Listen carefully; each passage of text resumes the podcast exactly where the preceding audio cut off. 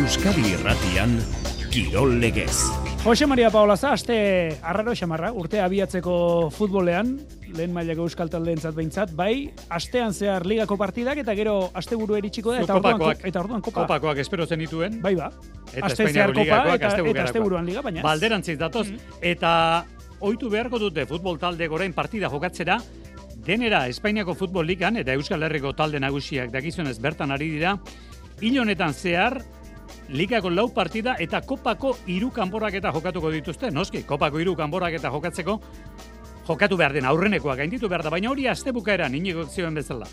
Liga txapelketako partidak bai ditugu astebarruan eta Euskal Herriko futbolak Reala Alabez partidarekin hasiko du gaur urte berria. Zazpiak eta laurdenean hasiko da partida donostian, Realak aritze luztondo ez beste denak prest ditu, Alabezek berriz, Simeone demoraldian estrenekoz eta Carlos Vicente Ferroletik fitxatu berria partidarako zerrendan sartu ditu. Atletik eta osasunak etzi berrekingo diote lehiaketari osasunak zadarren, Almeriaren aurka eta atletikek Sevillan. Euroligan bien bidartean saskibaloia Baskoniak bihar Panatinaikos izango du buesan bisitari eta ostiralean Bartzelonan jokatu beharko du emakumezkoetan berriz, maila nagusiko hiru euskal taldeek bihar ligako partida dute. Araski eta idekak etxean, Gernikak berriz kanpoan. Binakako pilota txapelketan amaitu da lehen da biziko itzulia, jaka mari eskurrena liderzan. Alde handia zirabazi dituzte gainera partida gehienak gauzak garbirik ez dago ordea. Zelkapeneko laugarren bikotearen eta azkenekoaren artean puntu bakar baten aldea dako.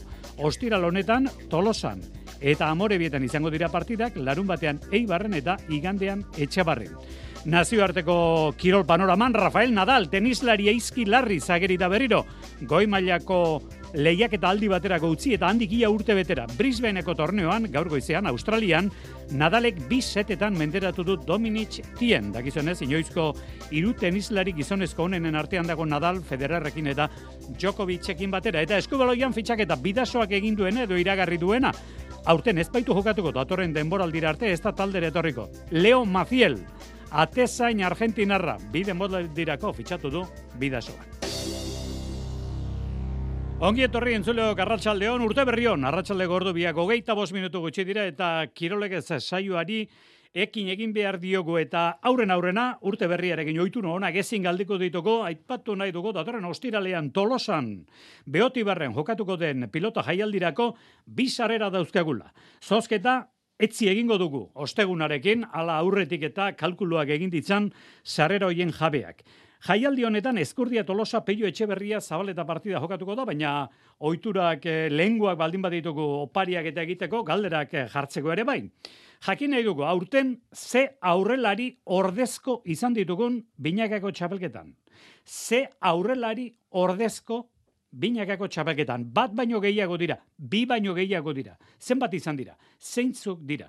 Bueno, ba, asmatzaileek bi sareran zozketan hartuko dute parte datorren ostiralean. Eta hau esan orduko, gaur zazpiak eta laurden donostian itzordua maitan horbi eta Arratxaldeon. Arratxaldeon, Jose Maria. Reala eta Alabez. Eta esan dugu, ligako lau, kopako hiru izan daitezke. Hila argigarri izango da talde askorentzat pentsatzen dugu Realarentzat Europako pentsamenturako bai eta zer esanik ez Alabesentzat e, daukan borroka horretarako, ezta? Bai, izan ere bi taldeak oso egoera ezberdinean iritsi dira, eh? gaurko hitzordu honetara txuri urdinak Europako postuetan eta babazorrak berriz bai jaitxieratik hiru puntura eta sailkapeneko alde hori bat taldeen dinamikek ere islatzen dute Imanolen taldeak azken hamar partietan porrotik jasan ez duen bitartean Luis García Plazarenak puntu bakarra erdietsi du jokoan izan diren azken amabietatik eta gaur gainera alabesek jokalari garrantzitsu baten baja izango du. Apkarrek ez du Marokoren baimena jaso eta jada Afrikako kopari begira bere selekzioarekin. Batu da horrelako konturik ez dago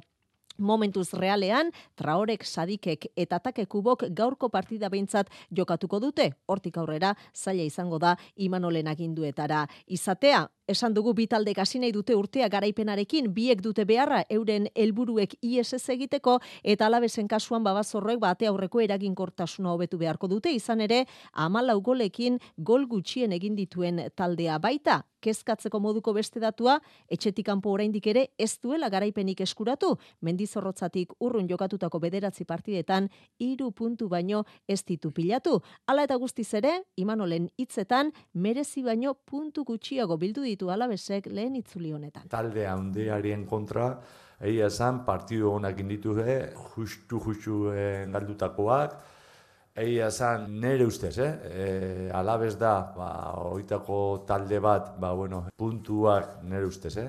Egin dako partiduak natik e, faltan dituenak.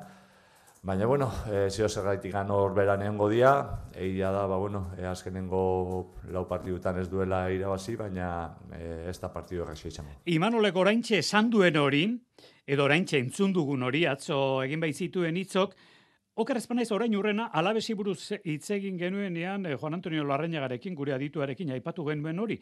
Egindako jokorako sari edo ordain kaskarra ez zeukan alabesek. Gurekin da gaurko derbia estartzeko, Juan Antonio. Arratxaldeon, Juan Antonio. Bai. Bueno, esaten da derbiak iragarpen zailekoak izaten direla, baina nik uste dut hauek e, kirol kazetari itzan dauzkagun leloak direla. Batzurutan balio du horrek, baina gaur esate baterako, reala favoritoa ageri da garbi xamar, ez da, Juan Antonio?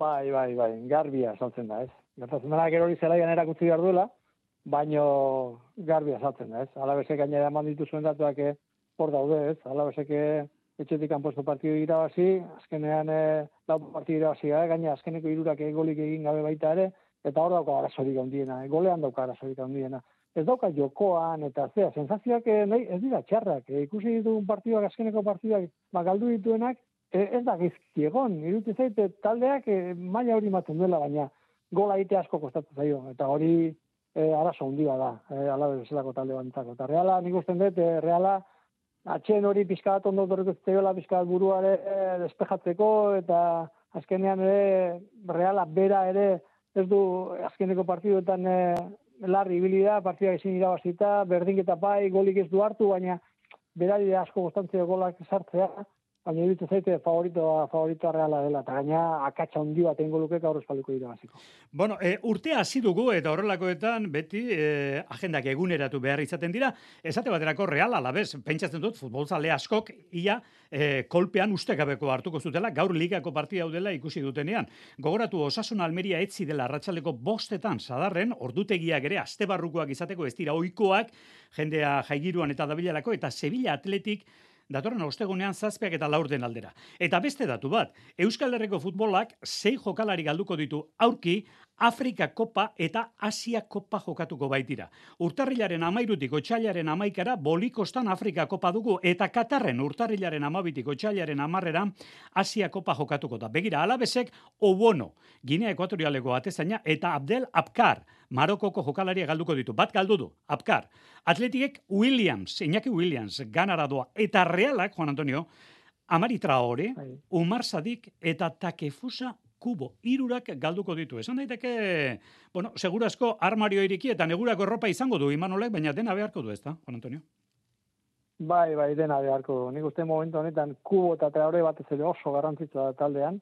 Nik uste dut eh, diferentzia markatzen horitakoa dira, traore sekulako lana egiten du, egal hori beti ondo eh, dominatzen du, eta kubo ke azkeniko metu horietan argitasun hori dauka, eta hori galduko du, eta nik uste dut eh, oso garrantzitsua, saik, bai, poliki poliki ari sartzen, e, gol ikusgarriak egiten ditu, kostatzen zaio gero partiduetan e, ondo egotea, baina e, kaltea handia ingo dio realari, ez? Reala da gainera gehiena faltako dituenak, ez? Alabez egin batera, baina iritsi zaite realari kalte ingo dio eta kalte handi bat. Ah, aukera, beste batzuentzako, beste batzuk ere maila ematen dute, eta zuk esan duzun, armario iriki eta ematen du danak ondo daudela, baina erakutziko digute, aber, benetan, faltan botatzen ditugun, espero dugu uste baino gutxiago faltatzea lima ondo, baina bestela zula hundia.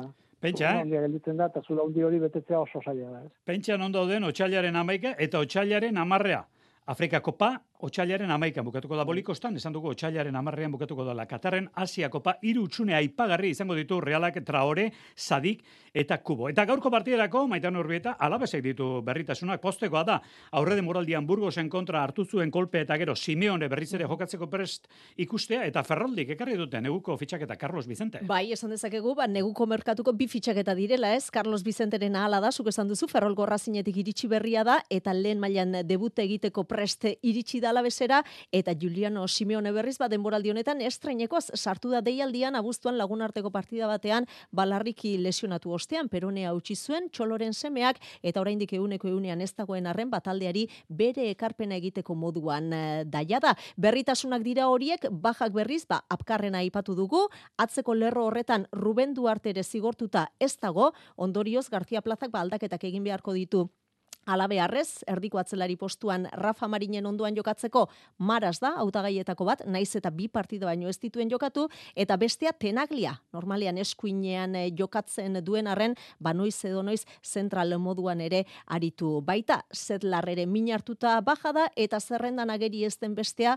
Jon Karrika buru da, realak ari da, Elizondoko alabesen, baina apenas izaten ari da aukerarik, eta ez tabaztertzen beste talde batera ateratzea datozen egun honetan egongo direnak eta hasieratik jokatzen, guritik gebara eta gorosabel dira, eta ulkian iragan txuri urdina duten besteak, ales sola eta xeber alkain izango dira realean berri zimanolek baja bakarra dauka, alitzen lustondorena eta berritasun nagusia Ander Barren etxea. Sadarren min hartu eta azken bost partida galdu eta gero aurrelari donostiarra bueltan da. Traore ere jokatzeko moduan, naiz eta entrenamendu gutxi egin dituen eh, taldearekin aste honetan, beraz esan dezakegu Jose Mari Imanolek galazko amaikakoa zelairatzeko modua izango duela. Gaur. Bueno, eta izen horiek ikusita baita alabesekoak ere, zubietaren goratzarrea egiteko moduan dira gaur futbol jarraitzaileak, eh, arrobi horretako jokalariak talde batean zein bestean egongo direla ikusita. Zazpiak eta laurden partida, maitan horbieta kontatuko du, Juan Antonio Larrañagak egingo ditu xeetasun teknikoak. Eskarrik asko, arratsaldeon gero arte. Gero arte. Arritxu iribarren eskutik ziklismo ipatu behar dugu, Arratxaldeon, Arritxu? Arratxaldeon. Gaur egin dugu, urte hasiera guztietan egin behar da eta zerrenda. Zenbat euskal ziklista profesional izango ditugu 2000 eta hogeita logonetan. Bueno, ba, berrogeita bost izango dira. Maila nagusikoak, uzi voltinekoak, amairu. Uzi proti mailakoak, hogeita sortzi.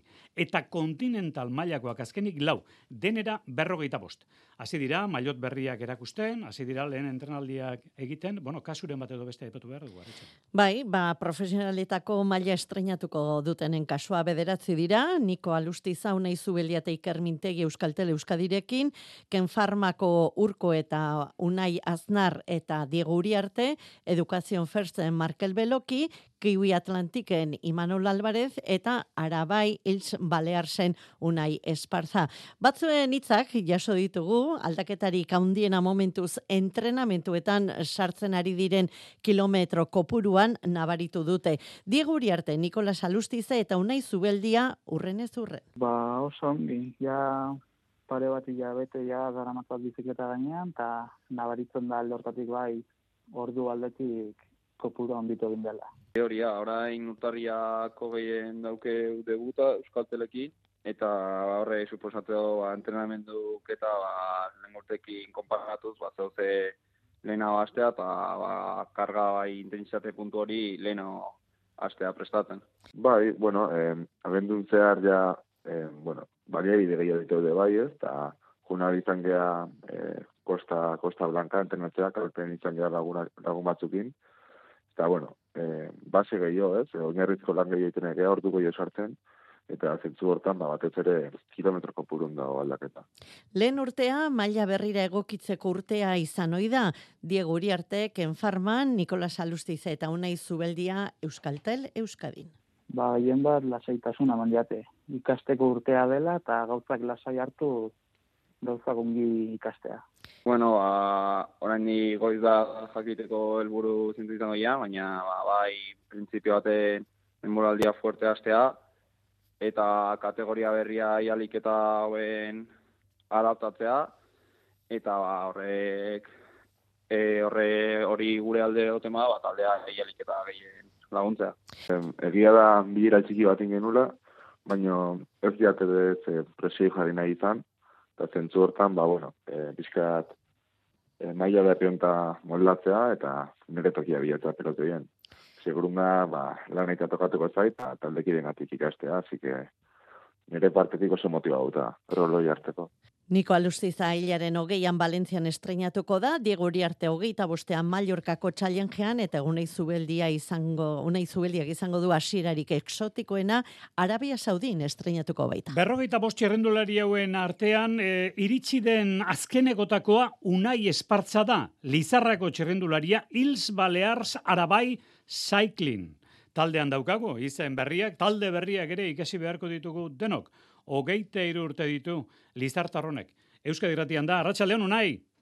Bai, kiso, Arratxaldeon. Zer dakizu, gu gauza gutxi dakigu eta Ils Balears talde berri honi buruz. Ze, ze ikusi duzu, ze kontatu dizute, zer dakizu, unai? Bai, ba, bueno, talde berria da, esan dezuten bezala. E, gainera, txirrindulari gehienok ere kategorian estrenatuko gara. Beraz, talde gaztea izango gara, eta orduan, ba, bueno, ba, pizkat gutxinaka gutxinaka ikastera, eta eta bueno, kategoria berrira moldatzera. Zuk eh, aurreko urtean, 2008 iruan alako sartu irten bat egin zenuen, profesional mailan zikazal taldean, Portugalgoan ibili zinen, bueno, denbora gutxi, okerrezpan naiz eh, abuztuaren hogeita amaika aldera eman zenuen pausoa, Portugalgo boltan hartu zenuen parte, zer dakizu momentuz kategoriaz, zer ematen dizu beldur gehien, zertarako daukazu ilusioa, konta iguzu nahi? Bueno, ba, Portugalko esperientzia, kriston esperientzia izan zen, ze, bueno, ba, lehenengo karrera izan zen, eta beti ilusio berezi egiten du. Baina, bueno, beldurra, beldur gutxi. E, gogo asko, badakit e, oso gogorra izango dela, orduan, ba, a, beldurra ez, ez, pizkat errespetua, ba, munduko txirrindulari honenekin lehiatzeko. Eta ilusioa, ba, bueno, ba, betiko, betiko ilusioak izan dira, txikitatik amestu torrekin, eta orduan ba den orokorrean temporada osoa egiten dit kriston ilusioa. Bueno, zu e, bizikleta kultura oso sakoneko eskualde batekoa zara, Lizarrakoa zara. E, txirrendulari ezaugarriak e, jakine ditugu. Bertan, zu, esate baterako, Miguel Indurain sari nagusian, antolakuntza lanetan ere ibili izan zara, eta hori dela eta ekarri izan zaitugu onuntza. E, kultura adierazpide askotan ere Lizarran parte hartzen duzu, baina jendea jakine du, nahi espartza, bizikletan ikusten ikusten duenean, ze, ze, ze eskatu behar dio, unairi? Ba, bueno, e, niri asko gustatzen zait lehiakorra izatea, eskapadetan sartzea, eta eta ba, urte honetan, espero ez, ba, hori saiatzea, ez, e, eskapadetan sartzea, eta ba, bueno, ba, ikuste nuztea. Bueno, talde... E, gero, ba, bai. bueno, e, igoerak hobete maten zaizkit, e, metro, metro eta irurogeita birekin, ba, lautadetan pizkat e, okerrago e, moldatzen naiz, baina bueno, bai, hori Zuk, bat. metro eta irurogeita gutxi baldin badauzkazu, askotan e, sakelean harriak eraman ere egin beharko dituzu, aizearekin eta ordekantzuk esan duzuna, hor etzara ondo moldatu bai. ez da. bai, bai, baina bueno, hemen lizarran aize asko egiten du, orduan, ba, bueno, e, pizkatu nago aizera. Hobe duzu bai, Lizar Galdera edo Urbasaldera joan eta hor hor hobeto moldatuko zara, ezta? Seguru bai. Hori da, bai, bai. Guzti. Unai Esparza, berrogeita bost txirrindulari hauetako bat. Demoraldi berrian izango dugun profesional berria. Eskarrik asko, eta zorte benetan demoraldia. Bai, eskerrik asko zuei.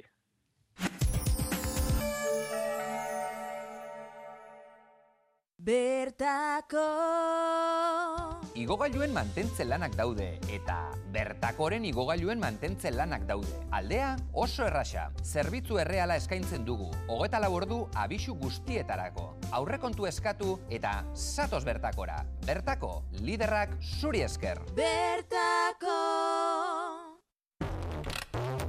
zuk ezin ez diskurtso bat mantendu edo zerbait esan adjetiboekin soilik. Adjetiboak dira zure diskurtso hori edo mezu hori indartzeko tresna bat.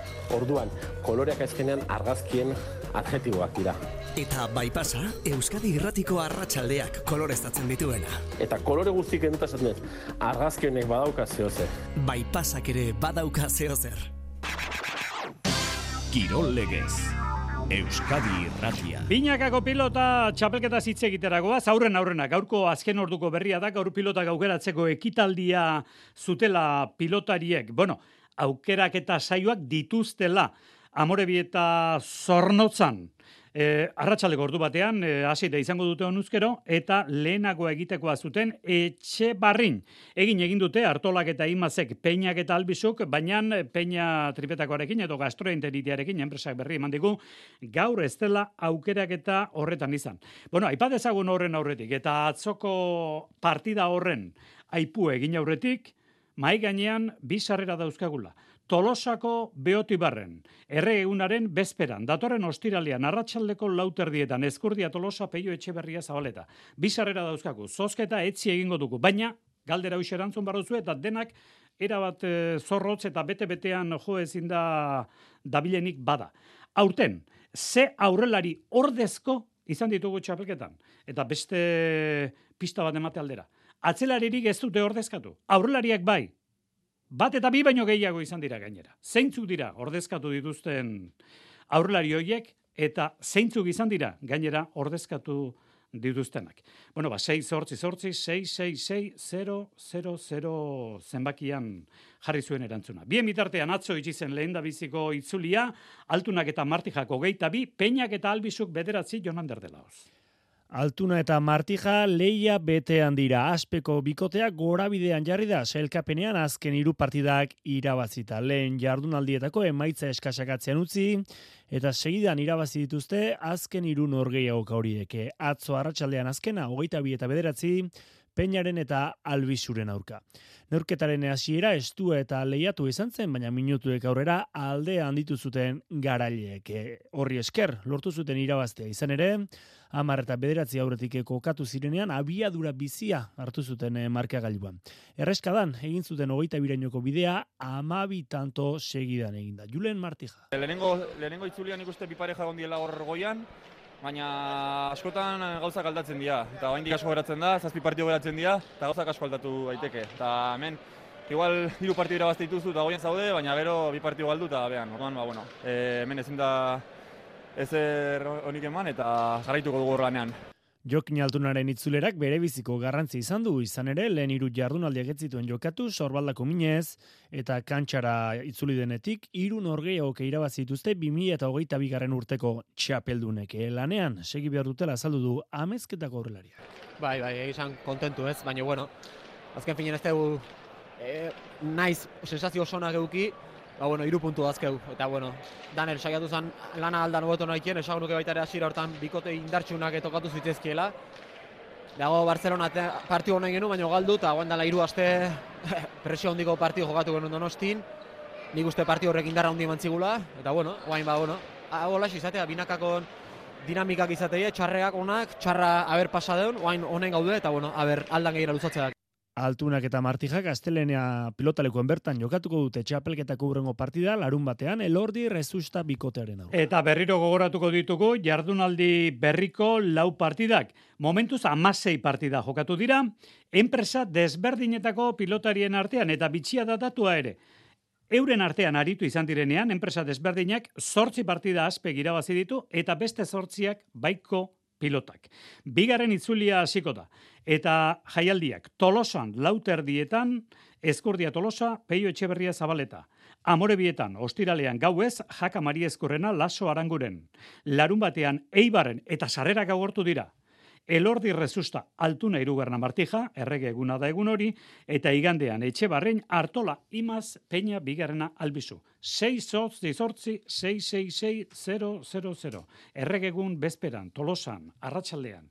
Pentsa, pelotalekua jendez mukuru, euskadi bertara joateko aukera. Etzi zozketa. Zeintzu aurrolari ordezkatu dituzte eta zeintzu izan dira ordezkoak aurtengo binakako txapelketan. Bien bitartean, bidazoan fitxaketa daukagu, atezaina, Iñaki Berastegi, Arratxaldeon. Arratxaldeon, Jose Mari. Argentina erromenda. Bai, 2008 alo goita bost denboraldirako taldea osatzen segitzen du bidazo irunek, badakigu kuetararen ordez, Alex Mozas Madrildarra izango dela entrenatzaia, eta pixkana, pixkanaka, haren aginduetara zein jokalari hariko diren eh, jakiten hasi gara. Esaterako duela egun batzuk eh, jakin genuen, Medi Harbau iatezainak etzuela taldean jarraituko, eta ordezkoa Leo Maciel e, izango da, urrengo bide molalditarako sinatu da Argentina da, hogeita bost urte ditu eta Portugalgo esportinen ari da orain. Baina Espainiako ligan, ba, esperientzia handia du, hainbat aldetan aritutakoa baita Bartzelonan, Kuenkan eta Zamoran, eta Kataluniarrekin, Bartzelonarekin titulu guztiak lortutakoa da. Julen Aginagalde, bidazoa iruneko kirol zuzendariak dio, Maziel lehen aukera zela esperientzia handia dakan atezaina dela, e, talde honetan jolastu du, talde handietan, eta beti ba, ondo, ondo jolastu du, ba, genekin aurten ba, bi, bi atezainak bukatzen zutela kontratua, eta bueno, hori aurre ikusita, ba, bueno, gure lendabiziko e, aukeretakoa e, leho zan, eta bueno, medik ben jakin da duela joate batzuk ba, zuela jarraituko, ba, horra ginen ja, ba, bere atzetik, eta ja, zen, ba, olako lendabiziko aukera bat e, e, itxializatea ba, oso konten aukera da. Mozasekin eta Mazielekin batera, Daniel García, Mateus da Silva eta Jakub Skriniar zatezaina berriki kontratua luzatu dute hiru hauek urrengo demoraldirako. Kirol legez. Euskadi Irratia. Saskibaloiak emakumezkoetan bihar liga dauka, Espainiako liga, Euskal Herriko irutaldek bihar partida zortzi dan irurek, araskik etxean la zeuren kontra, Gernika Bizkaiak Kanari handiaren kontra, eta ideka Gipuzkoak Bartzelonaren pistan jokatu beharko du. Bueno, baditugu Euskal Herriko jokalariak Euskal Herriko taldetatik kanpo, esate baterako sailkapeneko azkena, Gaztela eta Leon eskualdeko benbibre taldea da. Eta bertan, Donostiar gazte badaukagu. Uxue etxarte, hogei urte. Arratxaldeon, Uxue? Arratxaldeon. Lenda biziko, lenda biziko esperientzia. Etxetik kanpo, nolako ari da gertatzen lehongo egonaldi hori, Uxue? Hori da, hori da, lehenengo urteak etxetik kanpo, gogorra, baina, bueno, pozik gustora zen. Bueno, gogorra izango da pentsatzen dut, e, eguneroko bizitze etxetik kanpo eta etxetik aparte, ez dela gorren xamurra gertatzen normalean, eta gero taldea bera ere, ez dakit, espero zen, baina sailkapeneko zuluan itota dagoelako, partia bakarra irabazi duzue, uxue? Hori da, bai, azkenean etxetik kanpo familia gabe gotea gogorra da, eta gainera emaitzak laguntzen ez dutenean oraindik eta gehiago, ez? Ba, nire helburua zen e, egunero, bueno, eguneroko entrenamenduak aprobetxatu eta hobetzen joatea, eta ekipoari alik eta bueno, alik eta uberen ematea. E, gorengo mailan ze, ze eratako saskibaloi egiten da, uixu? Erasokoa, defentsa handiko saskibaloia? Egia da, defentsan fizikoki desberdintasun handia dagoela, oso jende handia dago, jende indartsua, atakean ere kalitate oso oso jokalari oso oso kalitatezkoak aurkitu, aurkitu ditut, ba, egia san, nivel oso handia dago. Bueno, ba, nivel hortara iritsi nahirik, momentuz bere saskibaloi ibilbidea garatzen, lantzen usue etxarte.